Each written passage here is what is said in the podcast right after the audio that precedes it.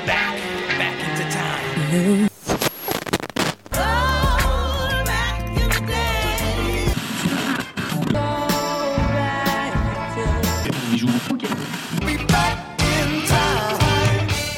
Bonjour à tous et bienvenue dans 3 minutes 49, la sélection rétro. Salut Romuald. Salut Adam, comment ça va? Prêt pour ce petit coup d'œil euh, dans le rétroviseur? J'en ai marre des trucs compliqués. Ah ouais, donc t'es prêt. On sent que t'es prêt, t'es chaud. Il y a pas que du compliqué dans son dans ce y a, dont on va non, parler il y a pas que du compliqué, il y a du pas mal euh, simple quand même. Bon, Une belle opposition de quel est style le sujet au sein d'un même thème. Comme tu dis, le sujet aujourd'hui, eh bien, ce sont des albums de groupe euh, qui se sont faits juste après le départ d'un membre emblématique de ce groupe. C'est ça, c'est ça, parce que ça va être un thème commun, mais un de nos plus gros, un de nos plus beaux grands écarts quand même. Hein. Ouais, musicalement, ça va être un, un des plus gros euh, gr- grands écarts, effectivement, mais euh, mais c'est vrai que c'est quand même quelque chose qui, qui est récurrent des groupes dont la formation change. Souvent, par exemple, quand il y a le chanteur qui change, euh, ça peut être quelque chose de quelque chose de qui change complètement le son du groupe. Et euh, il y a des exemples D'ailleurs, comme c'est ça. souvent quand le chanteur change qu'on le remarque. Bah euh, ouais, c'est ça. Il y a, il y a Iron Maiden, par exemple. Iron Maiden, qui est un, un, un groupe euh, dont le chanteur a changé pas mal de fois, euh, tout comme Black Sabbath aussi, euh, après le départ de Ozzy euh, Osbourne, et puis qui est finalement revenu après plusieurs années. Mais on a, on a comme ça des groupes qui ont réussi à continuer leur carrière et à continuer avec succès leur carrière avec un, un changement de, de chanteur, ce qui n'est pas forcément toujours le cas. On a quelques petites casseroles. Euh, Alors, je vais parler d'un album qui est absolument pas connu. Euh, un groupe euh, dont je parle assez régulièrement qui s'appelle Taste, dont il faudra d'ailleurs chroniquer un jour un album quand même, parce qu'on avait Oh, Rory Gallagher à la guitare et au chant. Ils ont sorti, ah là je te vois déjà te dire mais quoi? Taste, ils ont sorti euh, deux albums dans les années euh, 60, avant l'envol en solo de Rory Gallagher à partir de 1971. Et il faut savoir que après la mort de Rory Gallagher, mais genre longtemps après sa mort, je te parle d'un album qui, sauf erreur de ma part, est sorti autour de 2009. Taste se sont Ah oui. reformés avec un autre musicien à la guitare et au chant, euh, un musicien euh, irlandais euh, qui est aussi guitariste virtuose et très bon chanteur, mais dont le style diffère beaucoup de celui de Rory Gallagher, et donc le groupe n'a de taste bah, que le nom, même si c'était pas forcément un album mauvais. Donc on a des cas de figure comme ça un peu extrêmes qui sont rarement couronnés de succès. Je pense aussi à l'essai de Queen euh, avec voilà, j'allais en parler, oui, oui, oui. Bah ça, c'est effectivement, on, on, on n'écoute plus Queen, en fait. Ouais, parce que Queen est indissociable de Freddie Mercury. Sa présence, sa voix, au-delà de même de sa voix, sa présence, sa présence scénique, euh, son, son énergie, même là on parle de studio, donc parlons plutôt de son énergie, est indissociable du groupe. Et on a Il le aimer- savait tellement qu'il n'est même pas crédité comme étant un membre de Queen, mais bel et bien un chanteur additionnel. Effectivement, et ça en revanche, je trouve ça bien. C'est Queen plus Paul Rogers, c'est Queen plus Ouais. Adam Lambert. C'est pas, je veux dire, les membres de Queen sont toujours les mêmes membres euh, de que ceux qui étaient là à l'origine, et on trouve le même procédé d'ailleurs chez les Rolling Stones, dont on a chroniqué le dernier album la semaine dernière. Euh, chez les Rolling Stones, quand des membres euh, s'en vont ou meurent, ils sont pas remplacés officiellement. Les membres officiels du groupe aujourd'hui, c'est Mick Jagger, Keith Richards et Ronnie Wood. Euh, Ronnie Wood étant le petit genou qui a juste seulement 75 ans et qui est là depuis euh, 50 ans. Mais quand Bill Wyman est parti en, dans les années 90, ils n'ont pas remplacé officiellement leur bassiste. Ils ont Daryl Jones qui est à la basse d'ailleurs, sauf sur le dernier album, on n'en avait pas parlé, mais il est pas à la basse sur le dernier album, c'est quelqu'un, c'est euh, les guitaristes qui s'y sont collés. Mhm. Mais il n'est pas membre officiel du groupe, tout comme Steve Jordan n'est Oui. pas le remplaçant de Charlie Watts au sein du Après, groupe. chez, chez les Rolling Stones, il y a aussi une symbolique du euh, le groupe cessera d'exister lorsque les, les membres euh, Ouais. nous auront tous quittés.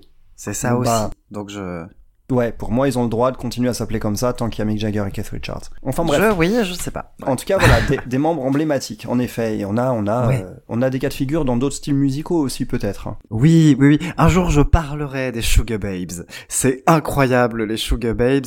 Elles vont sortir un album l'année prochaine et je vais pouvoir décortiquer cette histoire qui est une histoire incroyable où la formation d'origine n'a plus existé. C'est-à-dire que les, les trois membres d'origine ont été virés une par une par la maison de disques, jusqu'à ce que sur le septième album, on se retrouve avec un groupe ayant le nom d'origine, mais n'ayant plus un seul membre d'origine. Ouais, là par contre, on franchit la ligne, quoi. Là, c'est abusé. C'est très étrange. D'ailleurs, le septième album est très nul, mais je reviendrai un, un, un jour là-dessus parce qu'elles vont sortir un album là en 2024 et je vais parler d'elles parce que c'est vachement cool Ah bah écoute, les du moins là-dedans. celle des débuts. Je te suivrai là-dedans, ça va être l'occasion, surtout si en plus elles reviennent avec une formation qui est un peu plus correspondante au nom du groupe. Pourquoi pas? Ah bah c'est une histoire de dingue, c'est assez génial et en plus il y a même des, il y a même de la bonne musique hein, des fois là-dedans. Ah des fois. Bon, C'est en- ça. En tout cas, pour faire la transition avec l'album qu'on va chroniquer en premier, je vais parler aussi d'un exemple dans le rock progressif du côté de Pink Floyd. Ouais. Euh, on a Roger Waters qui est parti du groupe euh, à la fin de, à la fin de l'album euh, The Final Cut, sur lequel il y avait carrément écrit un album de Roger Waters interprété par Pink Floyd, qui a dit Ego. Euh, et quand il est parti, euh, il c'est véridique, c'est scandaleux. Et quand il est parti, il a, il a voulu les empêcher, j'en avais un peu parlé déjà, d'utiliser le nom Pink Floyd. Et après un procès, ils ont réussi à continuer à s'appeler Pink Floyd et à continuer à sortir des albums sans Roger Waters, des albums qui en plus sont quand même de plutôt bonne qualité. Euh, donc voilà, c'était un autre cas de figure. Mais on va rester dans le rock progressif du coup, parce que tu nous as concocté Genesis. Ouais. Ouais, t'as eu peur de rien. hein. Toi, t'as peur de rien. hein. Moi, j'avais peur. hein. J'aurais dû. J'aurais dû. T'aurais dû avoir un peu peur, parce qu'on part sur Genesis et l'album A Trick of the Tail, qui est sorti en 76 si je me trompe pas. Ouais, c'est parti.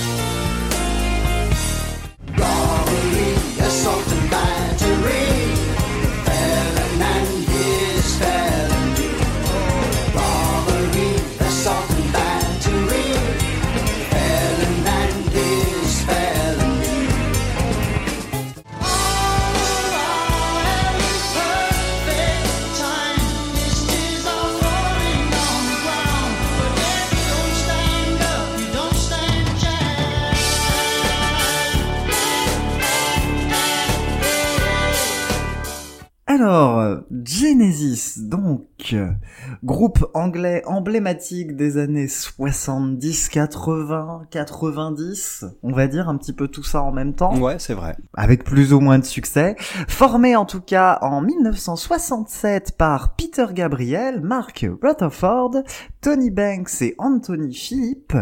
C'est un groupe qui a connu beaucoup de formations successives. Même s'il y a quand même certains piliers qui sont, qui sont restés, ouais. C'est ça. Rutherford et Banks, euh, Voilà, Rutherford, et, Banks et Banks, sont les seuls membres qui sont restés tout au long. restés là.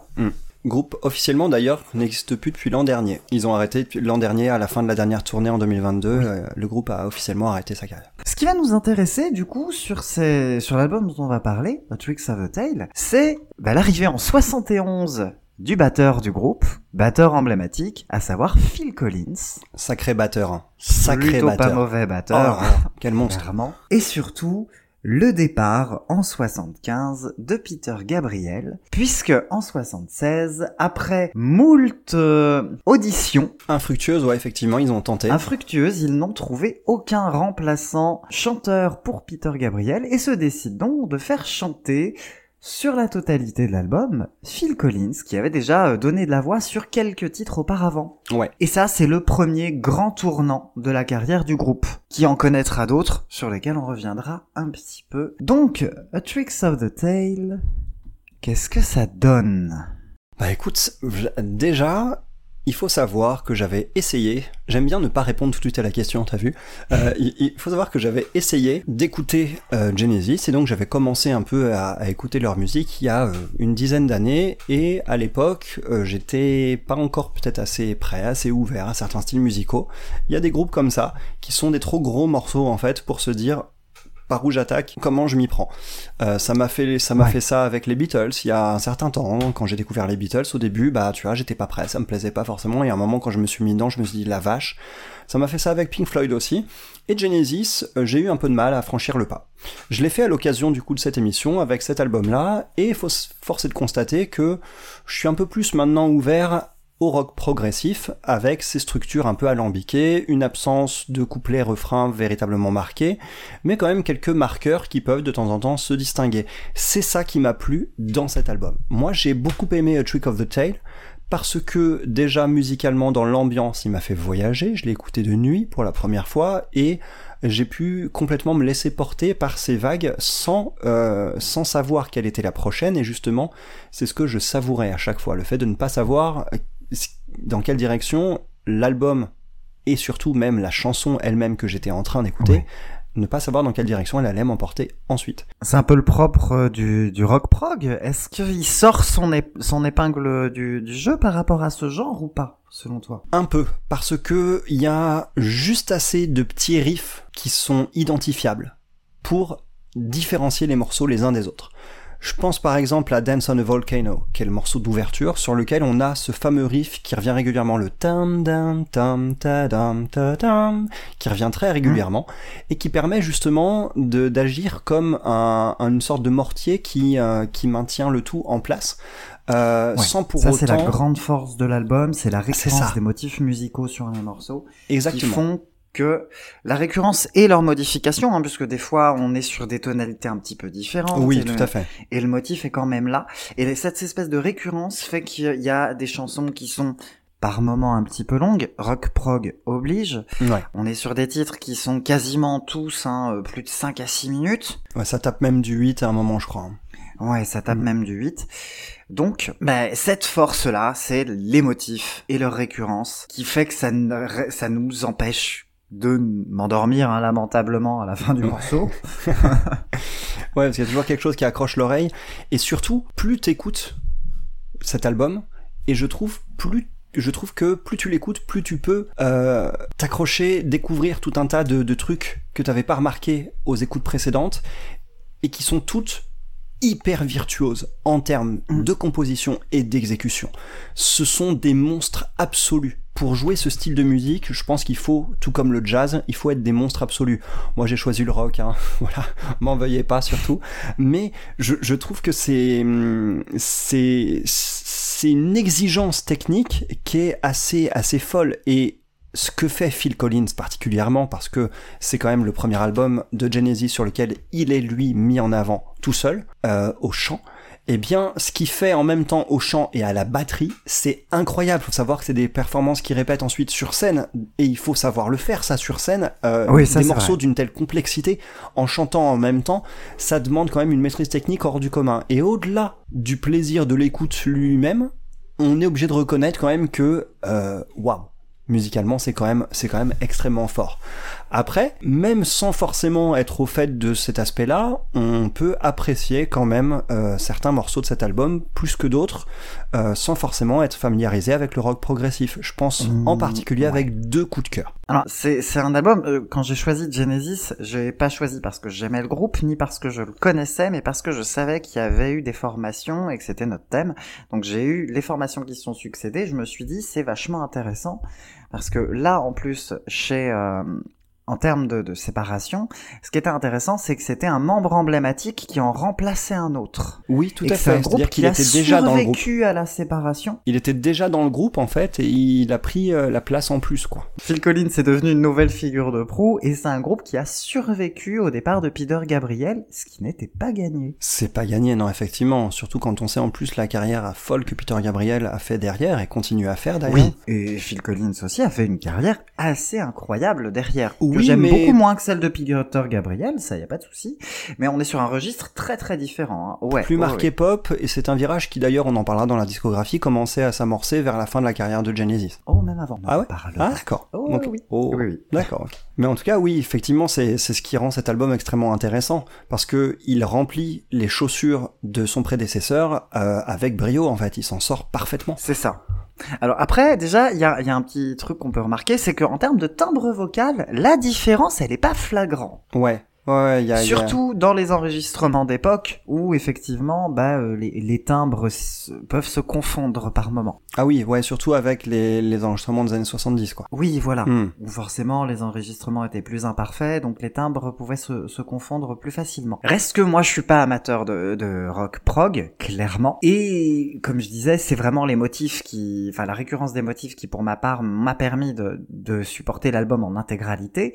Mais il y a quand même des moments où j'ai l'impression qu'ils font un peu leur délire dans leur, dans leur coin. Ah ouais? Comme sur Ça quoi? n'empêche que c'est réussi. Ça n'empêche que c'est réussi, mais il y a des envolées qui m'ont largué complètement. Oh, tu vas parler de Ripples? Ouais. Ah, tu vas parler de Ripples. Bah c'est c'est un morceau qui pour ma part me largue parce que ça, va trop loin en La fait. partie centrale. euh, La Ouais. partie centrale du morceau est beaucoup trop longue, je te rejoins là-dessus. Pourtant, ça démarre avec du clavecin, hein. donc euh, on fait, on fait, on fait vraiment plus classe. Ça démarre avec du clavecin, on retrouve l'ambiance qui m'avait plu sur d'autres morceaux précédents euh, de cet album, une ambiance un peu sombre euh, peut-être, mais aussi un peu planante, un peu, un peu onirique. C'est assez captivant. Il y a une sorte de refrain qui est vraiment cool et qui évoque un petit peu les Beatles dans ses envolées vocales, mais la partie centrale du morceau, elle est pas ouf. C'est beaucoup trop long, euh, avec 8 minutes, et euh, la partie centrale du morceau nous perd complètement. Ouais. Donc c'est c'est pas non plus un mauvais morceau. Moi, j'ai beaucoup moins aimé, par exemple, le morceau précédent, Robbery, Assault and Battery, sur lequel... Je juste- l'adore celui-ci. Ouais, moi pas. Moi j'ai pas accroché parce que c'est l'approche musicale, les choix musicaux sur cette chan- sur cette chanson là qui m'ont pas forcément plu. C'est pas c'est pas un style qui me plaît. euh, Donc euh, c'est juste pour ça que j'ai pas accroché à ce En fait, ce Robbery, Assault and Battery, pour moi, c'est l'un des, c'est l'un des morceaux où il, où il y a presque un refrain. Ouais. Ouais, bah, eff- effectivement, mais C'est celui où j'arrive à m'accrocher mélodiquement le plus facilement. Parce que c'est Hmm. celui qui a la mélodie la, peut-être la moins tordue. oui, tous. je vois ce que tu veux dire, oui, effectivement. Donc avec euh, avec ce refrain euh, qui qui est juste euh, en gros le, le titre répété hein, Ça- plusieurs fois. Ça a été ta bouée de sauvetage un petit peu dans cet album, ce titre, j'ai l'impression. un petit peu, ouais, exactement. Après, j'ai réussi à m'accrocher au, reste, hein, bien sûr.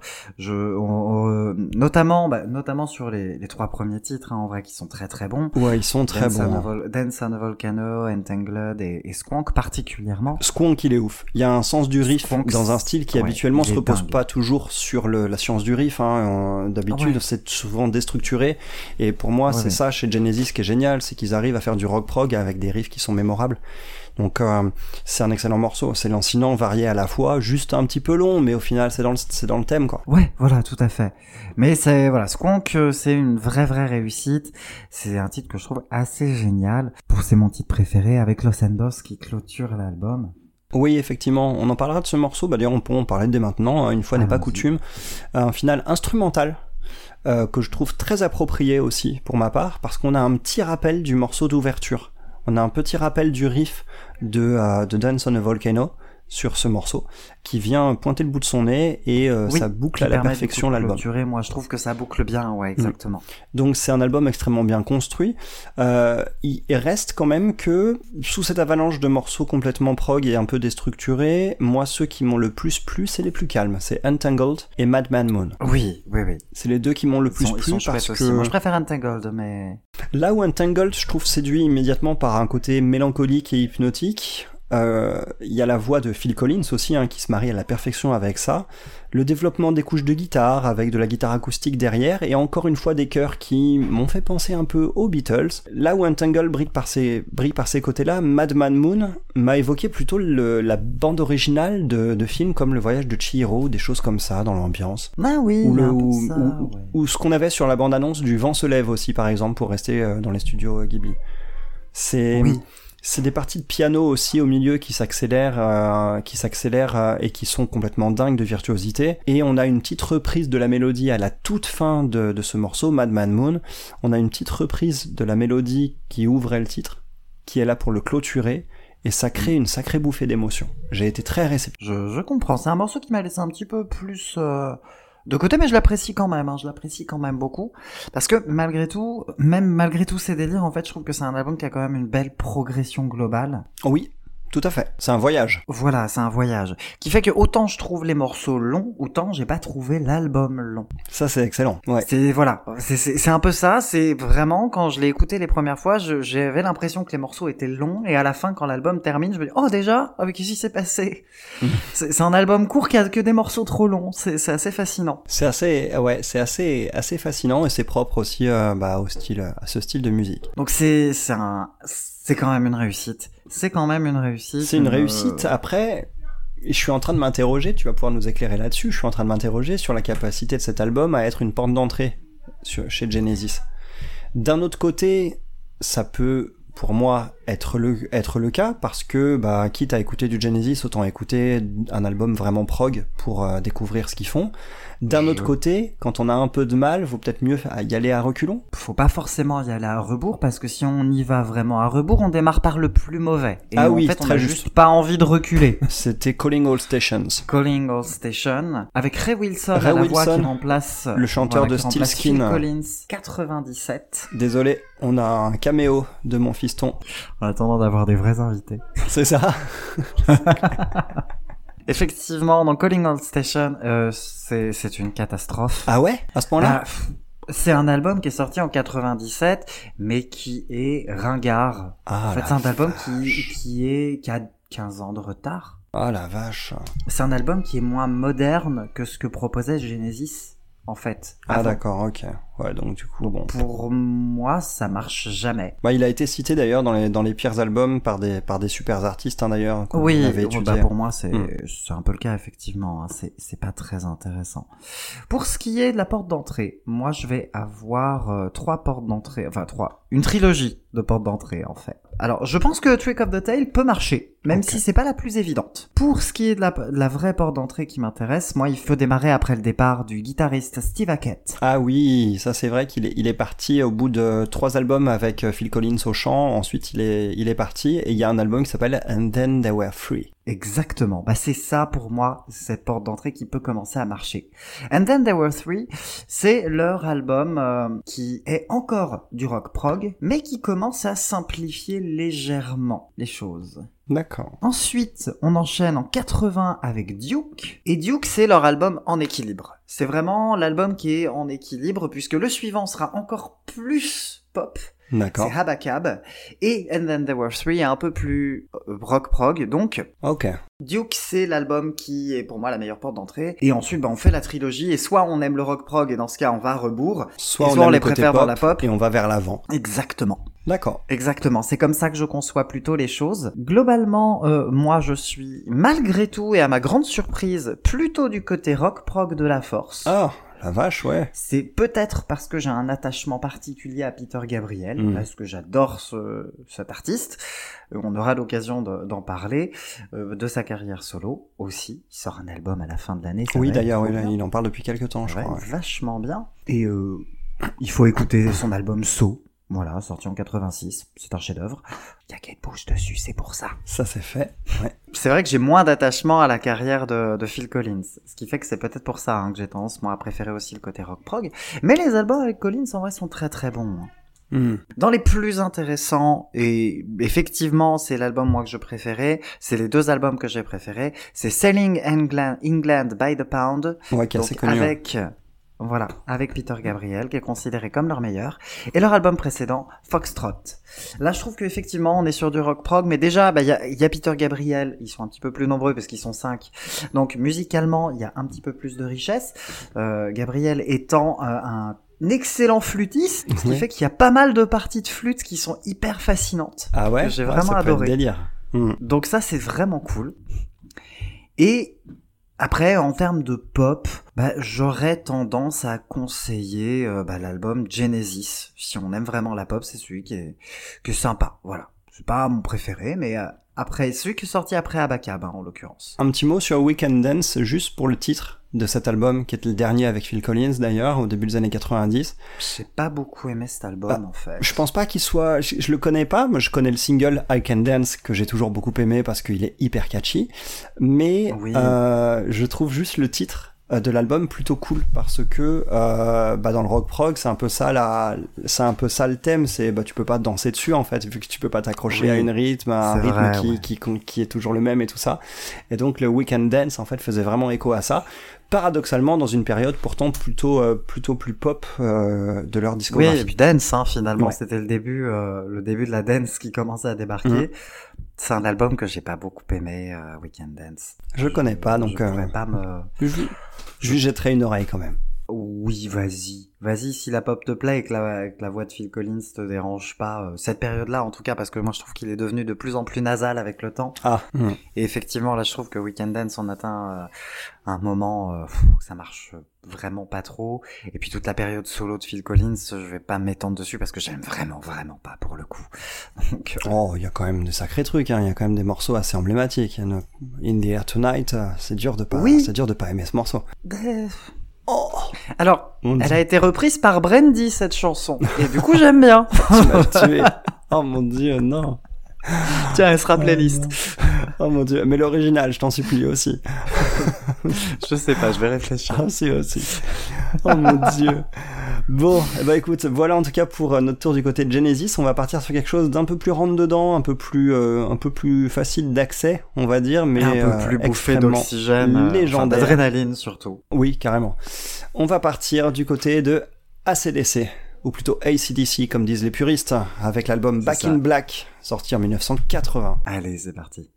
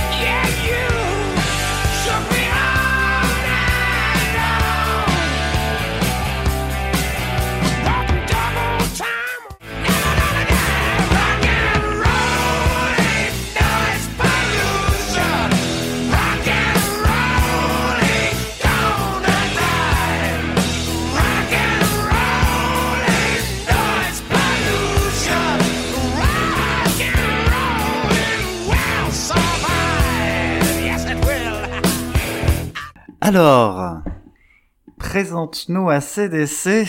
Oh, groupe légendaire. Encore grosse légende, hein, Groupe grosse, grosse légendaire. légende. On a beau euh, les classer euh, parfois dans le métal, étonnamment d'ailleurs, parfois dans le hard Ah rock. Ouais, ça arrive. Euh, parfois dans le blues rock. ACDC, eux, ils ont toujours dit, nous, on fait du rock and roll. Point barre. Et je trouve que ça les résume très bien.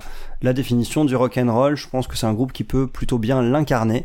Euh, c'est un groupe oui, australien. c'est un groupe australien qui a démarré sa carrière dans les années 70, euh, formé donc par les frères Angus et Malcolm Young, euh, guitaristes de leur état, et la formation la plus emblématique du groupe qu'on retrouve sur l'album euh, dont on va parler aujourd'hui comprend également Phil Rudd à la batterie, Cliff Williams à la basse et Brian Johnson au chant. Mais il faut savoir que dans les années 70, ils avaient également Bon Scott, qui est leur deuxième chanteur. hein. On a eu un chanteur Dave Evans au début qui euh, n'a pas enregistré des masses avec eux, Euh, un seul morceau je crois. Et euh, Bon Scott, c'est à lui qu'on doit les tubes monstrueux comme des tubes monstrueux comme Highway to Hell. Et ce chanteur emblématique est mort de sa belle mort, étouffé dans son vomi en février 1980. Ah, c'est le rock'n'roll. C'est rock'n'roll, certes. Euh, moi, je préfère mon rock quand même vivant, mais écoute, chacun son truc. Euh, la prouesse, c'est que il est mort en février 1980. C'était le chanteur emblématique du groupe, une vraie bête de scène. Et cinq mois plus tard, à peine, ACDC sortent Back in Black avec Brian Johnson, qui était d'ailleurs un roadie, hein, je crois, du groupe, qui était, qui était proche du groupe, qui était un roadie, qui était le chanteur d'un autre groupe, euh, qui a lui aussi un timbre assez aigu et qui les rejoint à ce moment-là. Et ça donne, ça donne quoi? Ça donne le deuxième album le plus vendu de tous les temps. Ça pose tout de suite le truc, hein, juste derrière Thriller de Michael Jackson et juste avant Dark Side of the Moon de Pink Floyd, sauf erreur de ma part. Voilà, voilà. Euh, bah, bah, c'est bien. Bah ouais, C'est bien. voilà, c'était bien comme chronique, merci. Voilà. Salut À la semaine prochaine. Bah oui, oui, c'est bien, évidemment, c'est bien. C'est un excellent album qui a absolument pas volé sa place. Il est jalonné de tubes plus immédiats les uns que les autres. C'est ça, c'est ça, c'est le rock and roll, c'est ça. C'est, c'est un, je ne comprends pas la prouesse de cet album, c'est ce qui me souffle. C'est d'une simplicité à toute a- épreuve. Ça tourne sur trois ça. accords. C'est des malades. Ouais. Mais c'est un album qui est d'une simplicité évidente, mais qui se renouvelle sans cesse. Quand on sort de cet album, on a des mélodies plein la tête. On le f- je fredonnais les riffs de guitare absolument inoubliables qui jalonnent tout l'album. Et, je- et, et ça va être mon album de sport à tout le temps maintenant. Je ne peux Ah, plus. Il est cultissime. On est remonté à bloc Ah oui. c'est c'est brillant, c'est c'est brillant, mais ça m'ennuie presque de le dire parce que c'est tellement simple. Ouais, c'est ça. Mais justement, parfois, c'est ce qui va droit au but. C'est là de, que vient le génie en fait. Le génie, il est là. C'est qu'à un moment, ils se sont dit, on va s'arrêter là. On va pas faire plus. Et c'est là qu'on atteint le point d'équilibre parfait. C'est ça, et pour moi, c'est exactement ce qui caractérise ACDC. Il faut savoir un truc aussi, d'ailleurs, j'en profite pour glisser cette anecdote que j'aime beaucoup. Je crois que c'est Angus Young qui a été interviewé une fois, et on lui disait, euh, on lui disait, qu'est-ce que vous pensez des gens qui disent que vous avez fait dix fois le même album, en fait, hein, qui, que vous avez fait dix albums qui sonnent pareil. Et Angus Young, il était un peu scandalisé, il a dit, non, non, mais attendez, vous vous moquez de moi, enfin, les, les gens qui disent ça, ils savent pas du tout, euh, ils savent pas du tout ce qu'ils disent. On a fait 11 albums qui sonnent pareil. cette, cette façon d'assumer complètement le fait qu'ils ont leur marqueur de son et qu'on n'attend pas d'eux qu'ils changent quelque chose. D'ailleurs, on en parlera dans leur discographie. Les rares tentatives n'ont pas été couronnées de succès. Ouais. Euh, c'est, c'est, peu importe en fait. ACDC, c'est un groupe qui répond à toutes les critiques de la même façon, en envoyant du rock'n'roll dans nos tronches. Et point barre. Et finalement, c'est eux qui ont raison. Euh, puisque tu as une anecdote, moi je vais en faire une aussi parce que cet album il est produit par Mutt Lange et j'en avais déjà parlé. Ah Mutt bon? Lange, ah oui, c'est celui qui a parlé. produit les albums de Shania Twain. What? voilà.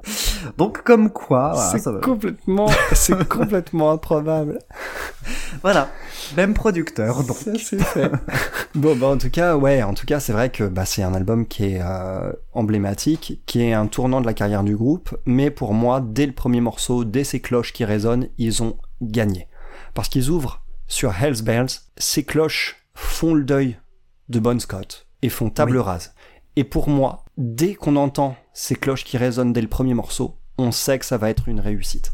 On sait qu'ils sont OK pour aller de l'avant, en fait. Je trouve que c'est extrêmement symbolique et extrêmement fort.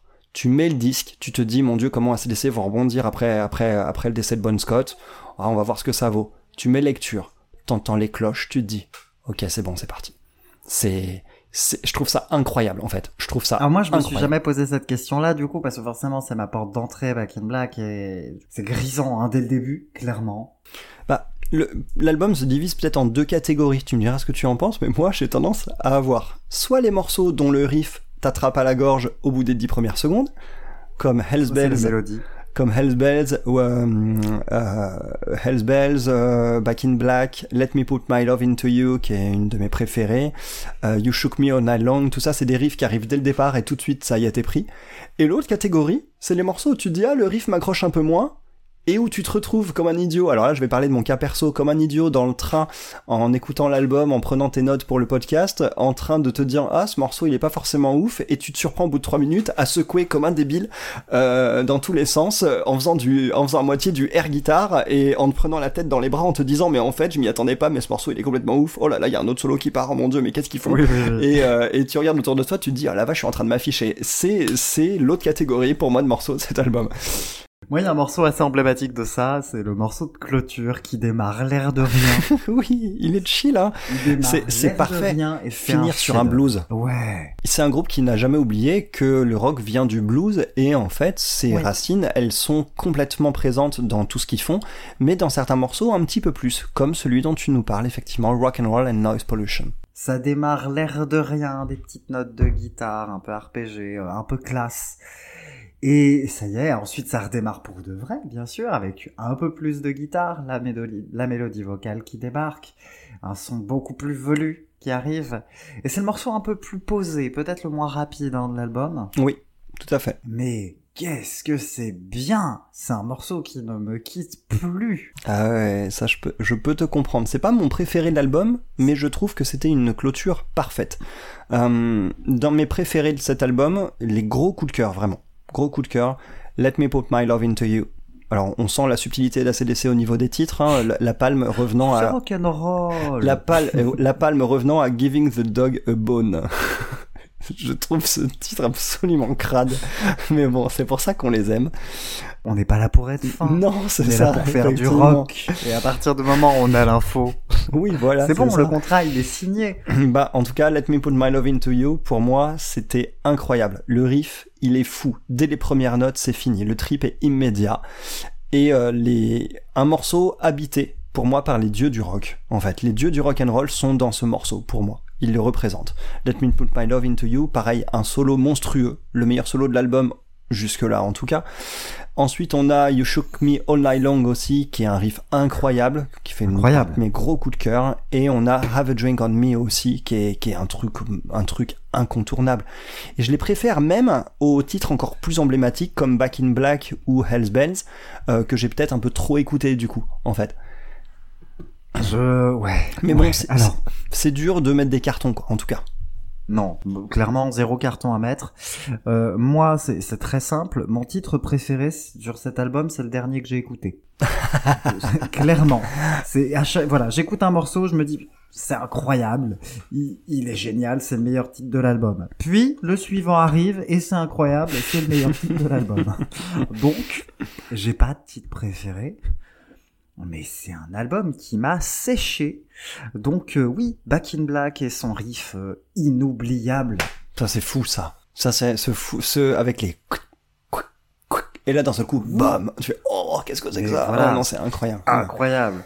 Pe- petit, pareil, euh, sa- saviez-vous qu'il y avait une reprise de Back in Oh Black signée Carlos Santana? Ah. J'ai eu peur, je croyais que ça avec. Janelle Monet Ah bon? et J'espère. Nas, le rappeur Nas Ah sur les ouais? couplets et Janelle Monet sur les refrains. Ça peut être intéressant, mine de rien. C'est pas si mal. D'accord. C'est pas si mal. D'ailleurs, euh, petite parenthèse, sur cette, sur ce même album euh, de Carlos Santana, on retrouve une reprise euh, du Under the Bridge des Red Hot avec Rock Voisine. Non. Voilà. C'est C'est complètement improbable. Ok. Il y a quelqu'un qui a tiré des noms d'un chapeau. Carlos Santana, Red Hot Chili Pepper et Rock Voisine. Il s'est dit, vas-y, on va essayer. Et Nas. C'est C'est quand même c'est incroyable. ça. Cet album est pas terrible. Mais voilà, c'était pour dire. voilà. On, se couchera moins bête ce soir. Oui ou pas. hein. Ouais, c'est pas sûr. Bon, évidemment, Back in Black, je le trouve assez brillant. Moi, j'adore Shake a Leg. Shake a leg, elle est ouf. Shake, Elle est génialissime. Shake a leg, elle est ouf. Il y a un côté Led la Zeppelin réserve pour dans le chant de Brian Johnson. D'ailleurs, Brian, Brian Johnson a en fait, dès le premier morceau, ça y est, c'est lui le chanteur d'ACDC, point barre en fait. À aucun moment, il souffre de la comparaison avec Bon Scott. Mais honnêtement, euh, moi qui connaissais pas du tout, je pensais que ça avait toujours été lui.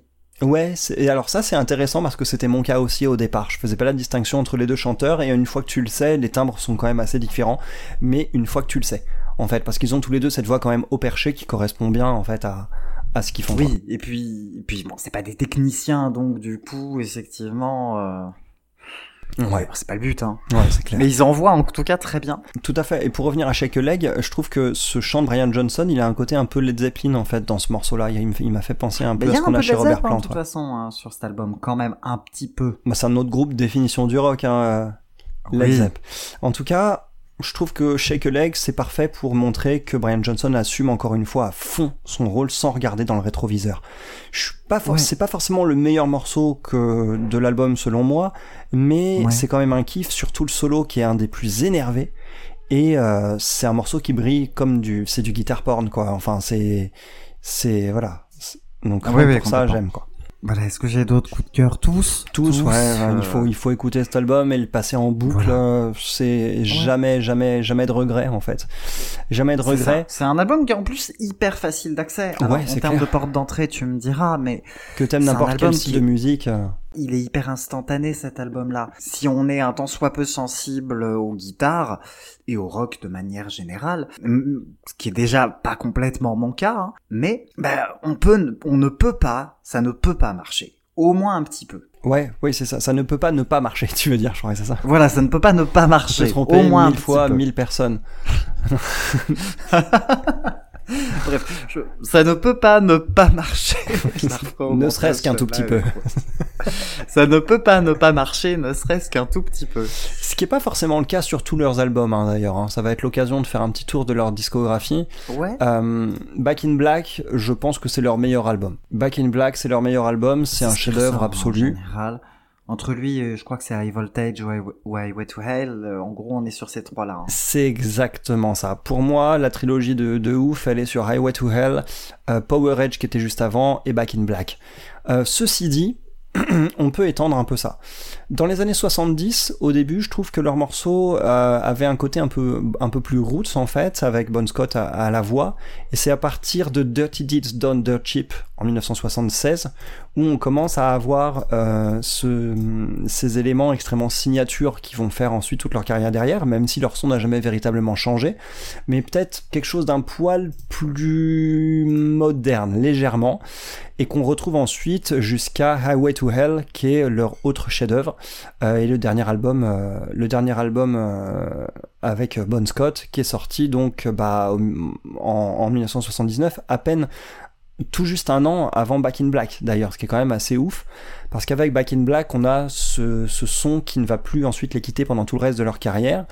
Euh, ça se prolonge sur l'album suivant qui est aussi mémorable, qui s'appelle For Those About to Rock, We Salute You.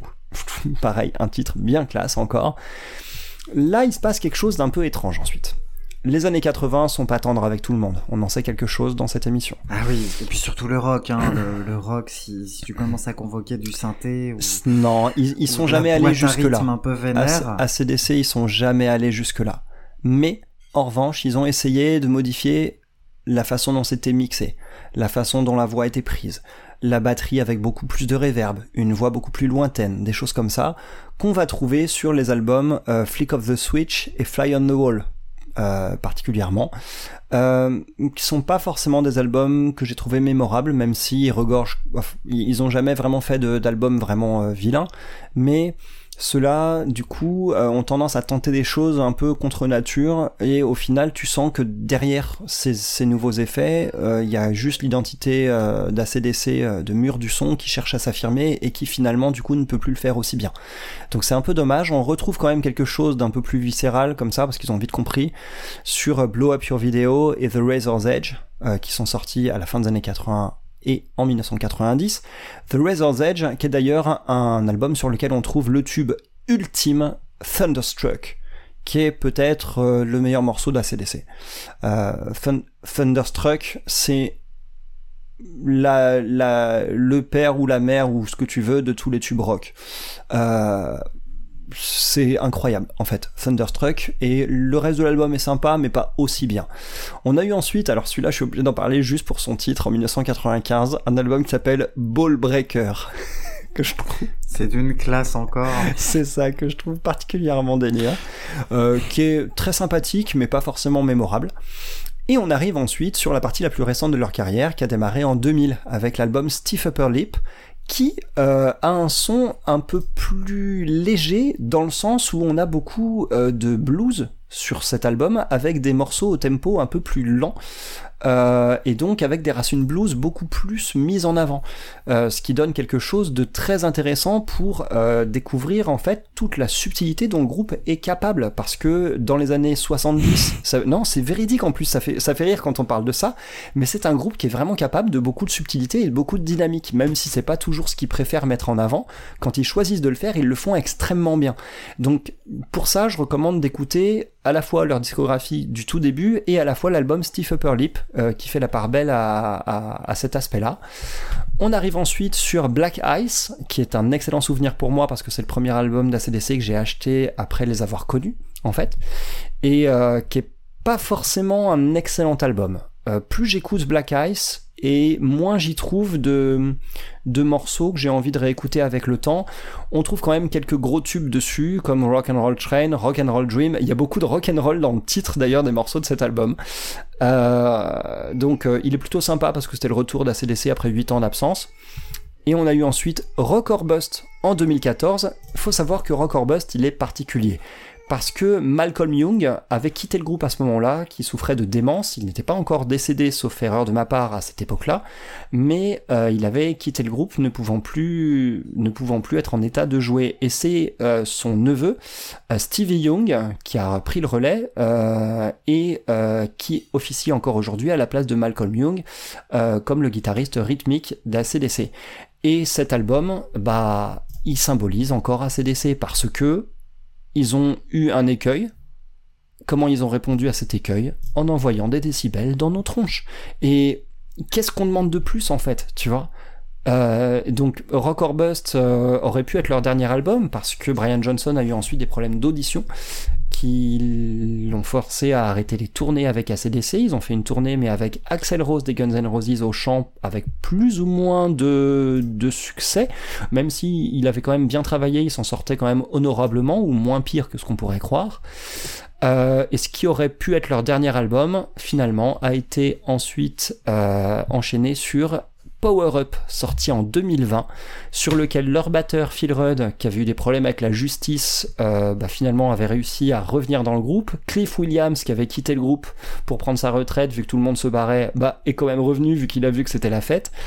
Euh, Brian Johnson avait soigné ses problèmes d'audition et est de nouveau revenu dans le groupe à ce moment-là. D'ailleurs, ils ont fait un concert il y a quelques semaines qui était leur premier depuis 7 ans. Donc, Power Up, bah finalement, hormis Stevie Young à la place de Malcolm, euh, c'est du ACDC avec la même formation que sur Back in Black qui est sorti 40 ans avant. Et c'est euh, un excellent retour. Je trouve que Power Up est leur meilleur album depuis le début des années 2000. Donc, quand même. ouais, donc je le recommande vivement. Donc, en gros, pour faire court, Highway to Hell, Back in Black, For Those About to Rock, euh, The Razor's Edge, et enfin, Stiff Upper Lip et Power Up.